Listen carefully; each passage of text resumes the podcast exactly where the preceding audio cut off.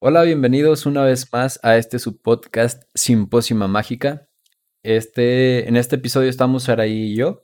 Hola, estoy feliz de estar otra vez aquí. Y vamos a estar hablando sobre el tema de la educación y el conocimiento. No existe tal cosa como una pócima mágica que transformará tu vida. El cambio viene de adentro.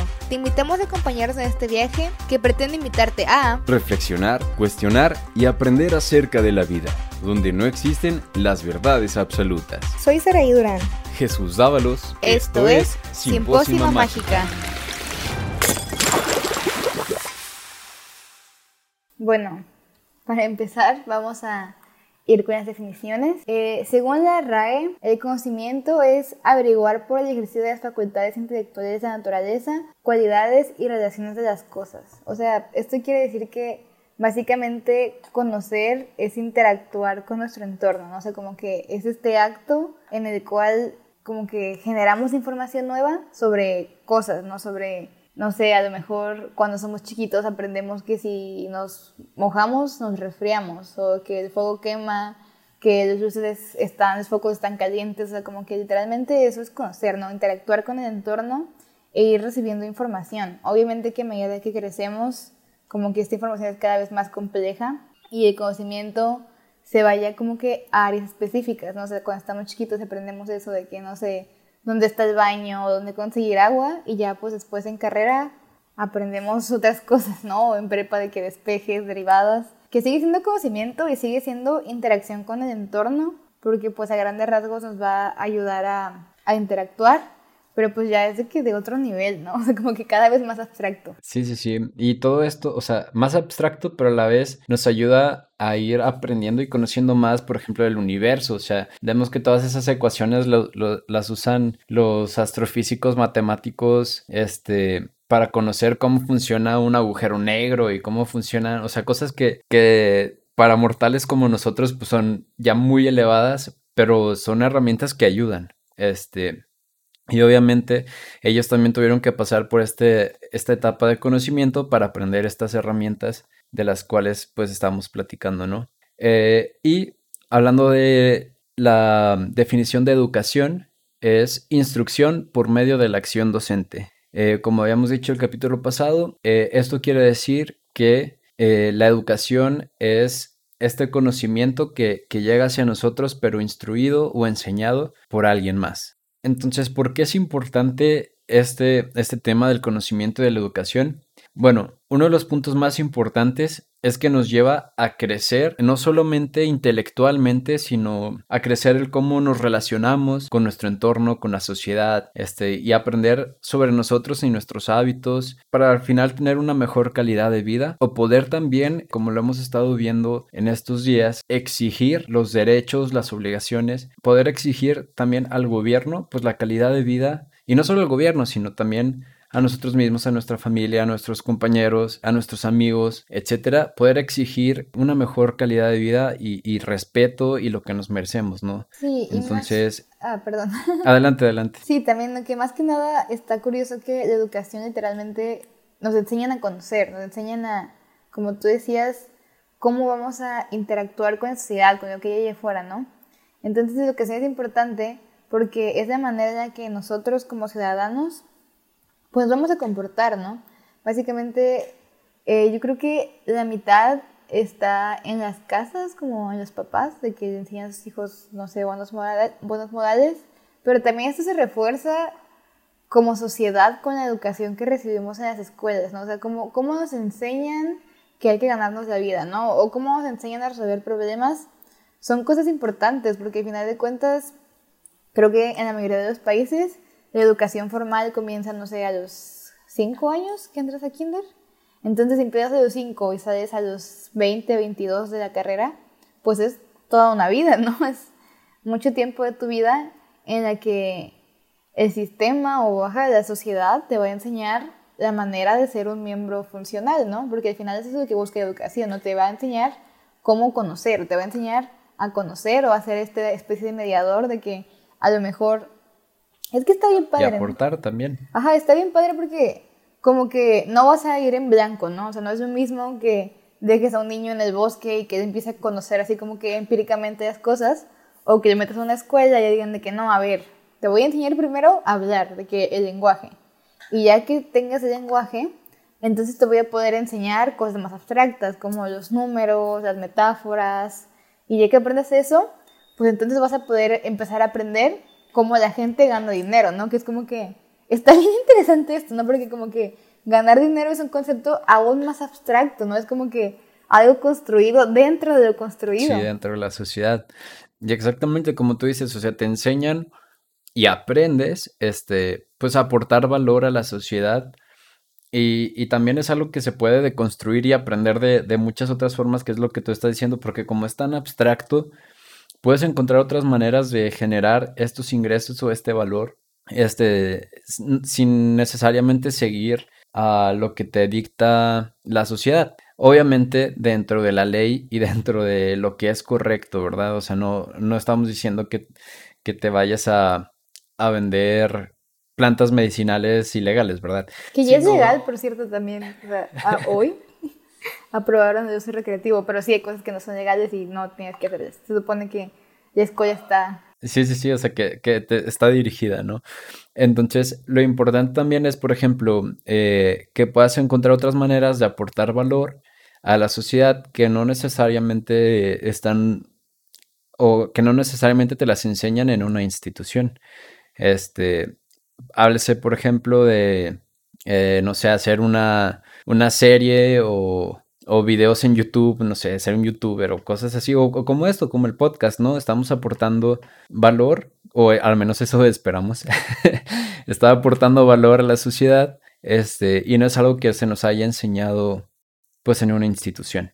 Pues es que yo creo que no directamente, pero al final de cuentas, las escuelas también sirven para aprender a ser amigos, ¿no? Entonces el hecho de que tú y yo ya hemos podido decir de que, ah, sí, vamos a estar en alfa y luego de que, ay, sí, vamos a hacer un podcast, pues es parte de lo que la escuela te enseña indirectamente, ¿no? Porque obviamente vamos a aprender a, no sé, números, historia, geografía, pero también creo que una de las cosas más rescatables de las escuelas cuando eran presenciales es que te enseña a hacer relaciones sociales, ¿no?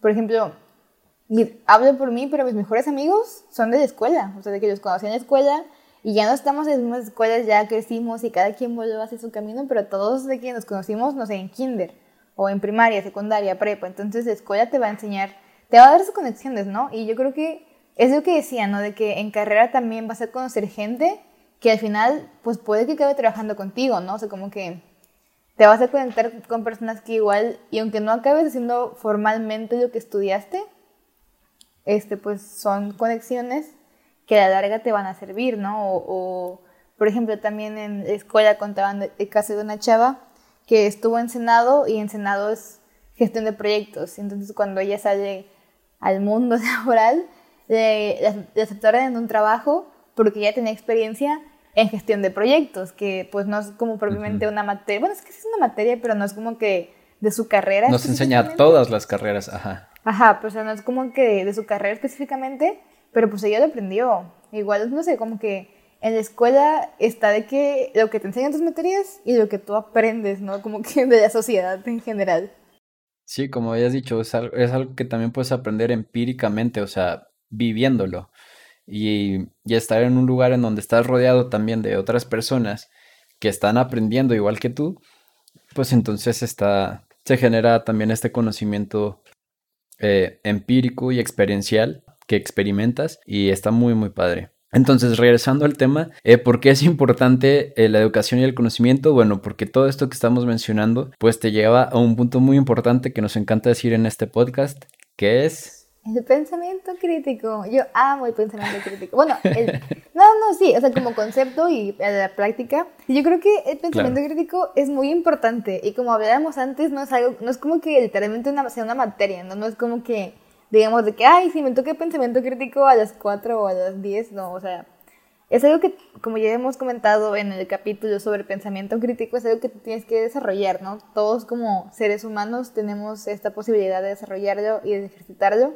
Y el conocimiento, pues es que yo creo que no puede haber, bueno, es que sí, sí puede haber conocimiento sin el pensamiento crítico, pero como que, no sé, no sé, vas a fallar o va a tener, va a tender a ser pues un conocimiento que no te va a ayudar de mucho, ¿no?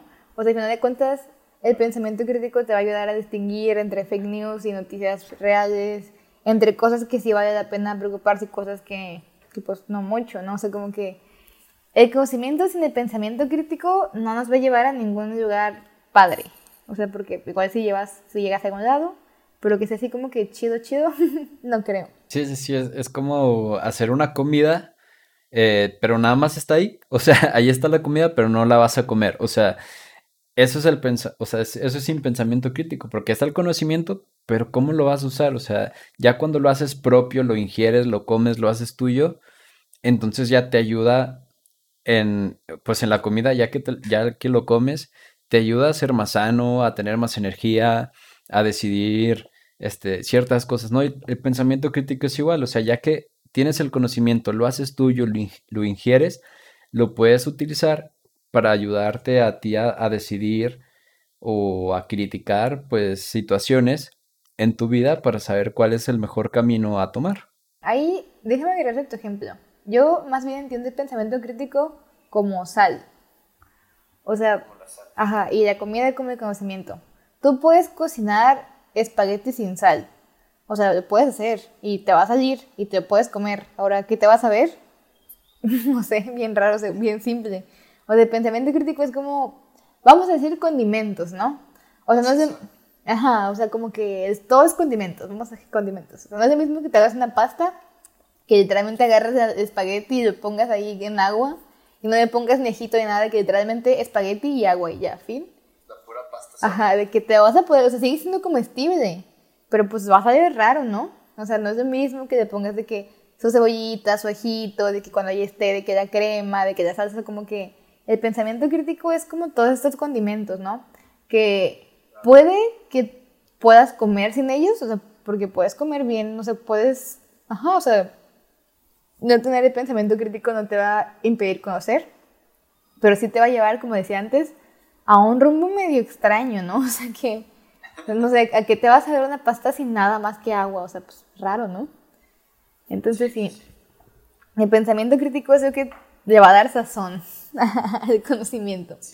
Y también el conocimiento ayuda a decir de manera más consciente, ¿no? O sea, como que ya junto con el pensamiento crítico te va a llevar a tomar decisiones, pues como decías, más informadas, ¿no? O sea, no es lo mismo decidir basado, no sé, en un meme que viste en Facebook a de verdad tomarte el tiempo de investigar y ver. Porque creo que las redes sociales son nuestro mejor y peor enemigo. O sea, ya sé que está bien cliché y todo el mundo lo dice.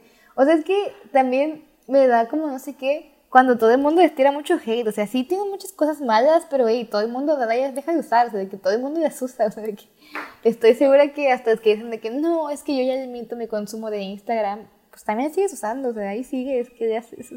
Sí, sí, sí, es que pues al final sigue siendo una herramienta, ¿no? Este, pero hay una línea fina y delgada entre usarlo como herramienta a usarlo ya como, no sé, algo, como otra cosa, como una adicción o como un perder el tiempo o como, este, usarlo bajo un pretexto que, que al final no te está ayudando. Sí, o sea, ahí podemos volver a decidir mejor. El pensamiento crítico y el conocimiento te van a ayudar. O sea, tú puedes tener como toda esta bola de información de que las redes sociales son malas y de que te roban tus datos y, y no sé, de que casi casi el diablo y así puedes hacer como tu investigación y decirte que, hey, es que lo que está mal es que todo el día estés en redes sociales. O lo que está mal es que compartas tu ubicación en vivo en redes sociales. O sea, ahí como que... Como que tienes que... El pensamiento crítico... Ajá, junto con el conocimiento te va a ayudar a decirte que, bueno, o sea, si tengo Instagram, no lo voy a borrar, pero a lo mejor lo voy a poner en modo privado, ¿no? O sea, que, de que la gente que no sigo no pueda ver mis fotos, o que no le acepte no pueda ver mis fotos, o o lo voy a tener en modo público, pero pues no voy a publicar, no sé, dónde vivo, o no voy a poner, no sé, pues lo que hago todos los días y así, ¿no? O sea, como que siempre el conocimiento en combinación con el sazón que es el pensamiento crítico, te va a, llevar a relacionarte de manera más asertiva con tu entorno. O sea... Exacto, y ya esto que está diciendo el entorno es súper importante porque también te ayuda a salirte vamos a decirlo, de la burbuja en la que vives, este, como una metáfora, ¿no? O sea, realmente te ayuda a entender o a saber qué es lo que están pasando otras personas y pues al fin de cuentas a empatizar, ¿no? O sea, el conocimiento no solo viene en forma de, de inteligencia intelectual, bueno, no sé si está redundante, inteligencia intelectual, ¿verdad? Pero a lo que voy es que el conocimiento puede llegar también como formatos de historias, de, de hechos que le han sucedido a otras personas, este, y eso te ayuda también a ponerte en su lugar y pues si es necesario apoyar o si no ver este, cómo evitar que te pase a ti o, o cómo hacer que te pase a ti. Entonces, este, pues sí, o sea, hay muchas formas de, en las que te puede llegar el conocimiento. como, como decíamos, el conocimiento es el acto de interactuar con el, entorno, ¿no? Entonces, pues en el entorno hay personas y si alguien me cuenta su experiencia, obviamente pues podemos empatizar mucho más. O sea, aquí yo creo que podemos conectar un poco con uno de los temas que vamos a tocar más adelante, pero por ejemplo, podemos decir de que, ay, no sé, o sea, ¿por qué hay tanta gente que no se dedica al empleo formal, ¿no? O sea, porque hay mucha gente que trabaja como que de obreros o de, con empleos informales o así. O porque hay tanta delincuencia en México. Si nos vamos como que a conocer el entorno, encontramos que de cada 10 jóvenes mexicanos, nada más dos van a la universidad. Y ni siquiera esos dos, ni siquiera es como que, que se gradúen, sino que de cada 10, dos se matriculan en una universidad. Entonces, pues falta ver que, que acaban la carrera y aún acabando la carrera, pues que consigan empleo. Entonces, esto nos deja como que empatizar con el entorno de ver de que, ok, hay mucha delincuencia o hay mucha gente trabajando en empleos informales porque, pues en México la, la tasa de educación es realmente baja. Entonces, no es como que, digamos, de que, ay, sí, como no, como la tasa de educación es baja está bien Ravendos, no pasa nada. tampoco, tampoco voy a ese punto, pero pues sí puedes como que empatizar un poco más, no sé, como que ver y decir de que, oigan, o sea, está pasando esto, hay que ver como que la manera de mitigar todo esto que pasa, ¿no? Claro. Ya una vez que reconoces el, el problema, pues empezar a buscar cómo atacarlo, cómo solucionarlo. Sí, sí, sí. Este. Por ejemplo, una noticia que pasó como que aquí en mi ciudad, ¿no? Eh, criticaron, bueno, no, o sea, metieron a la cárcel a una señora porque robó en Millán, o sea, Millán aquí en mi ciudad es como una tienda de barrotes, es como una empresa medio local que es como los Oxos, pero como que más local, o sea, como que son tiendas de barrotes, pero en cadena. Entonces, la señora robó de que salchichas y leche para bebé. O sea, que no está bien robar, pero podemos como que empatizar un poco de que, ok, o sea, que, que la llevó a, a, decidir robar. Entonces ya podemos, no sé, estoy suponiendo, o sea, obviamente es algo que escuché en la radio y me quedó muy grabado porque como que los comentaristas de noticias de, radio decían de que no, es que cómo, o sea, que cómo se, cómo se arriesga a que le metan a la cárcel nada más por salchichas. Y yo digo de que, o sea, pues para ti puede ser de que sean salchichas, pero a lo mejor ella, no sé, ya tiempo sin comer, y ah, seguramente tiene bebés porque robó leche para bebé. Entonces, pues no sé, o sea, como que el conocimiento, ya conocer como que esta gráfica de INEGI y todo como que el contexto te va a ayudar a empatizar un chorro más, ¿no? O sea, con, con las personas que a primera instancia podrían parecer como que exagerados o de que, ay, ¿por qué hacen esto? ¿De que, qué les pasa? Ajá, pues ya pues después ves y dices de que bueno, pues no, no es tan ridículo como... Como lo pensábamos. Como parece, ¿no? Sí, totalmente. O sea, podemos empezar a pensar qué fue lo que la llevó a ese extremo, ¿no? Que, que también podemos verlo, que es un reflejo al final de la sociedad en la que vivimos. O sea, que si a las mujeres les pagan menos, que si es más difícil encontrar trabajo como mamá, este, y no sabemos si ella tiene esposo o no, si estaba soltera, si, es la única forma en la que le pudo pensar para proveer comida a su familia, o sea, ya entran muchas cuestiones, ¿no? Entonces, digo, para eso también nos, nos ayuda el pensamiento crítico, como tú, bueno, como hemos estado diciendo, para empatizar y entender las situaciones de los demás, y pues no tanto ridiculizar o, juzgar. Y, y, tengo una pregunta, bueno, dos preguntas. La primera es, ¿todo lo que existe puede ser conocimiento? O sea, ¿toda la información que existe puede ser conocimiento? ¿Tú qué piensas de eso? Eh, pues es que yo creo que como que el conocimiento son ideas más abstractas. O sea, no es como que literalmente y digas de que, ay, atrapé un conocimiento. O sea, no. O sea, como que. Lo tengo aquí en la mano. o de que, ay, va, corre, se te va. o sea, no. O sea, el conocimiento son ideas abstractas. Me refiero a que literalmente es como el resultado de una acción, ¿no? Y puede ser tan tonto como de que, ay, si llego tarde, mi mamá me castiga. Entonces, no es como que yo diga de que, ay, va a ser de que voy a llegar tarde, me van a castigar y literalmente se va a formar como que un cubo, va a ser de que no hago conocimiento. No, o sea, como que literalmente son ideas que nos vamos haciendo del mundo, o sea, como ya habíamos repetido antes, tienen que ver con interacción con el entorno. Entonces, pues, son como que ideas que te vas haciendo, ¿no? De que, ah, no sé, de chiquito aprendes, es que si le pego a los otros niños, no me van a hablar. Entonces, son literalmente ideas, ¿no? O sea, tú vas haciendo como que afirmaciones y vas viendo si son reales o no. De que, bueno, este, yo pienso que la lluvia es de chocolate. O sea, yo tengo esa idea. O sea, ese, ese conocimiento está en mi cabeza. Entonces llueve, saco la lengua como la canción y me doy cuenta que es agua, no es chocolate. Entonces ahí es otro conocimiento, o sea, como que van siendo ideas y obviamente que esos conocimientos los podemos llevar a la práctica, pero siguen siendo en esencia ideas, o sea, como que sin decir que es puro, puro, idealismo, pero o sea, literalmente son conceptos abstractos. Y estaría interesante, ¿no?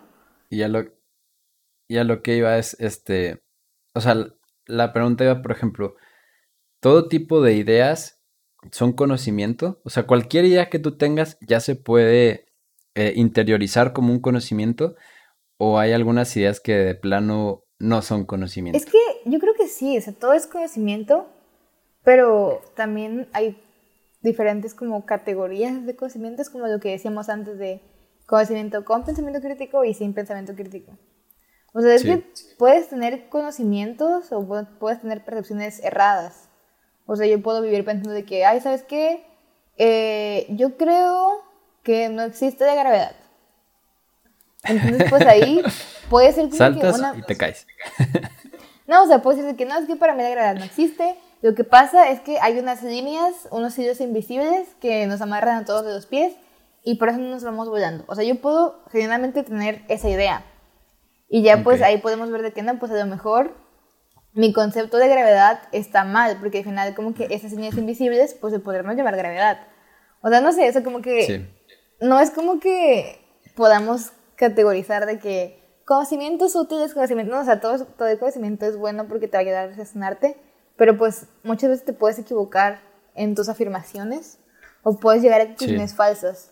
Y esto de la gravedad fue algo muy inmenso, pero por ejemplo, hace muchos años pensábamos que la Tierra era plana, que la nicotina no causaba adicción que de cocaína la podemos usar como si nada. Entonces, como que con la experiencia vamos como que modificando esas cosas, ¿no? O sea, como que vamos diciendo de que, ay, esto no pasa así, o, de, o sea, es que en medicina hay muchas cosas, también en psicología, de que, ay, se murió, ¿por qué se murió? Esto, ah, no había que hacer esto, bueno, ya ni modo.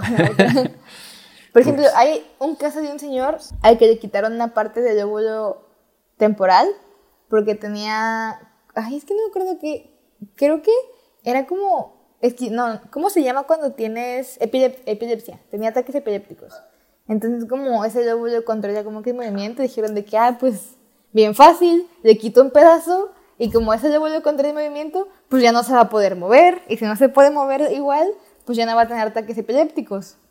Que, que pues, teóricamente, pues no se va tan mal. Pero ya en la práctica, así descubrieron que la memoria está en ese lóbulo. O sea, porque se cortaron, o sea, hicieron la operación, y lo que pasó con ese señor fue que después no podía generar nuevos recuerdos. O sea, recordaba toda su vida hasta la operación y todo lo que pasó después se olvidaba de que rápido, nada más tenía memoria de trabajo, como Doris, de que memoria de corto plazo. O sea, de que literalmente tenía que cargar con una, fotos de gente de que ya lo conoces, de que, no sé, repartidor y así, porque no podía retener información. Entonces, Ajá, o sea, como que el conocimiento siempre, que nos lleva a lo siguiente, ¿no? Como que la duda constante.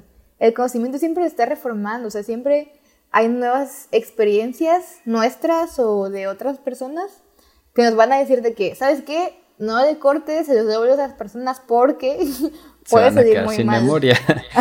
o no, es que, o sea, puede salir muy mal, o sea, como que ahorita ya los neurocirujanos pues por eso es una carrera también remunerada, ¿no? Porque pues no es cualquier cosa, todas las neuronas y desconexiones, la riegas y te puede quedar sordo o sin habla, entonces, pues como que siempre hay que estar como que a la vanguardia, ¿no? O sea, como que buscando nueva información. Y esto también tiene que ver un poco con lo que decíamos antes, de no decirnos sabe todo, ¿no? De que, ay, yo ya llegué, ya tengo mi doctorado, a mí ya Nadie me va a decir. Yo ya sé todo.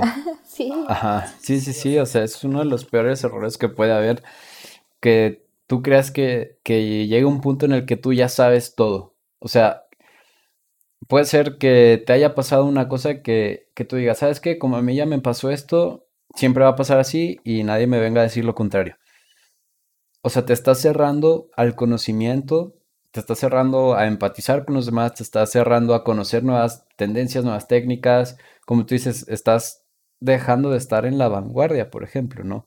Este, y hablando pues de los médicos, eh, yo tengo también, o sea, tengo una tía médica y siempre me dice, tengo que estar estudiando todos los días, o sea, toda mi vida he estudiado, nunca he dejado de estudiar, porque siguen saliendo nuevas, nuevos estudios, nuevas, este, eh, pues sí, nuevos estudios que, que traen muchos resultados que antes no había y nuevas curas o nuevos tratamientos o nuevas formas de atender a diferentes tipos de pacientes que antes no estaban. Entonces, este, tenemos que, que aceptar dos cosas. Una es que eh, el conocimiento nunca va a tener fin. Entonces, seguir siempre tratando de, seguir persiguiendo este conocimiento, seguir creciendo.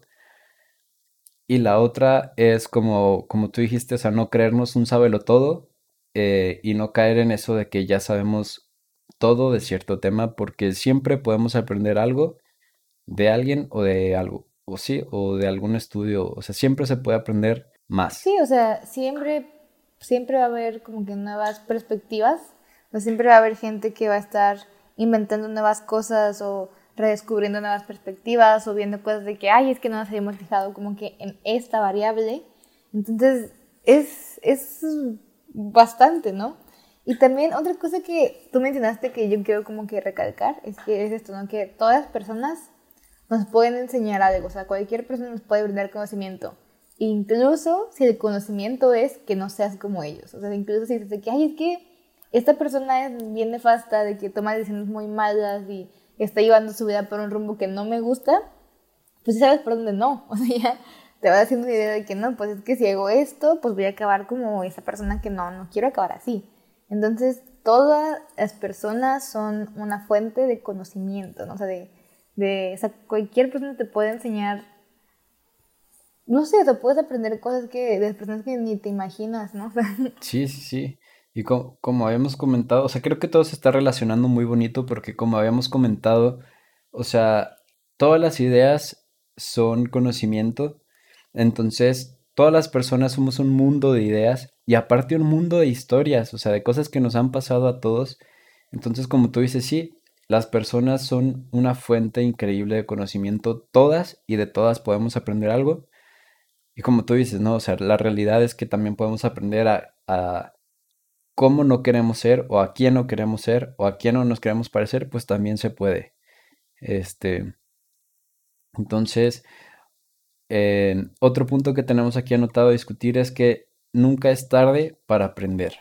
Sí, eso está, eso está bien bonito, ¿no? O sea, como que muchas veces nos, bueno, no nos enseñan, pero como que vemos de que hay estudio, de que, no sé, me gradué de la universidad y ya de que hasta ahí dejo, dejo de ser estudiante, entonces ya como que todo el conocimiento que venga va a ser práctico, pero en este chat consideramos que no es así, de que, que siempre, siempre puedes hacer que, como dijimos, el conocimiento es infinito, entonces nunca es tarde para decir de que, ay, ¿sabes qué? Tengo 50 años y quiero aprender alemán. Y a lo mejor te va a costar un poco más, porque pues obviamente las funciones cognitivas no son iguales a los 20 que a los 50, pero no quiere decir que no puedas, que no puedas como que intentarlo, que no puedas como que reinventarte y tener como diferentes facetas. Eso creo que está bien padre, ¿no? O sea, como que... Y inclusive ni siquiera como que reinventarte, como decías de que los médicos son de que siempre están estudiando, pero yo creo que debería ser todas las carreras, o sea, cuando estudias algo que realmente te apasiona, pues estar como que a la vanguardia de las nuevas tecnologías o actualizaciones, nunca está de más, ¿no? O sea, como, no sé si estudias, mm, no sé, pon tu diseño gráfico, no estar al pendiente de las nuevas apps, de los programas, si estudias marketing, estar pendiente de las nuevas tendencias y si estudias arquitectura, no sé, que a lo mejor alguien ya construyó una casa con puro cartón y no se cae y de lluvia, o creo que es valioso, ¿no? Porque es que me gusta pensar el conocimiento como, como si fuera un, un, camino. Entonces pon tú que de escuela vas poniendo como que bloquecitos en tu camino, o sea, como que son las vías del tren sin bloques, entonces tú vas poniendo como que bloquecitos. Entonces cuando tú aprendes del conocimiento de alguien más, es una manera más rápida de ir agregando como que otro bloque. O sea, porque bien podrías tú ponerte a hacer experimentos y tardar 10 años, o podrías estar a la vanguardia de artículos y y dices de que, ah, es que ya aprendí que las ondas alfa relajan. Entonces, eso es conocimiento que alguien más ya hizo prácticamente.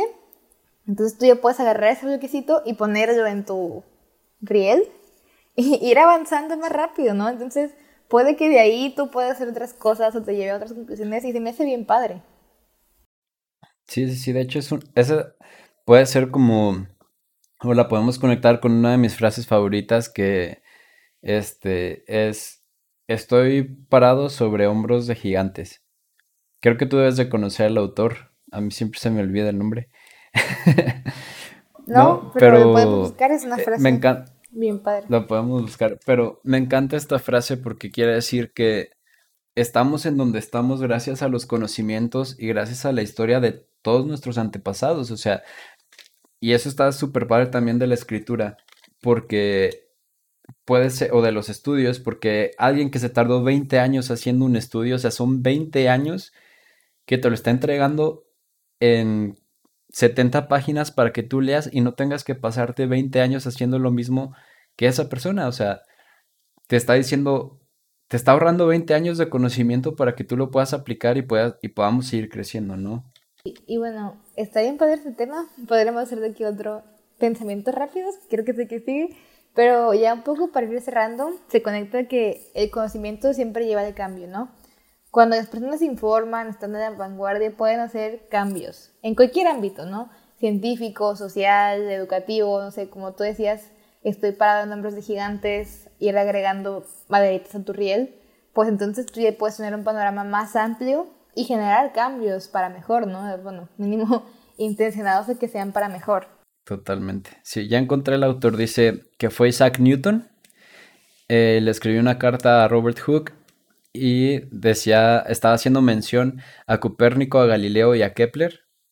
Este, y su frase completa fue, si he visto más lejos es porque estoy sentado sobre los hombros de gigantes.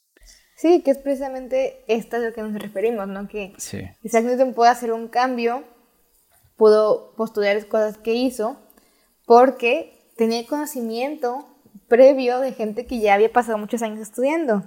Pero aquí hay otra cosa de conocimiento que me parece brillante. Yo creo que es como la quinta vez que menciono a Vygotsky, Vygotsky. Ajá, él es ruso, Vygotsky. que dice que el conocimiento está atravesado por la cultura. Y es bien interesante porque esto quiere decir que la manera en que conocemos va a estar de cierta manera delimitada por el lugar en el que nacemos. Sí, sí, y esto, creo que no hay un ejemplo más claro que lo que comentábamos de este conferencista que es colombiano-japonés, o sea, que tiene raíces colombianas y japonesas, que decía de que, ay, es que aquí en Colombia me dicen que sí, en Japón comen perro, pero en Japón también dicen de que, ay, es que tú vienes de Colombia, ahí es pura selva, seguramente comen serpiente. Se llama Yokoi Kenji Díaz, el conferencista. No sé si lo dije bien, pero sí, Sí, tiene conferencias bastante interesantes y más si les interesa sociología. Toca puntos bastante interesantes, pero sí, ¿no? Esto como que nos enseña un poco sobre cómo nuestro conocimiento siempre está mediado por la cultura.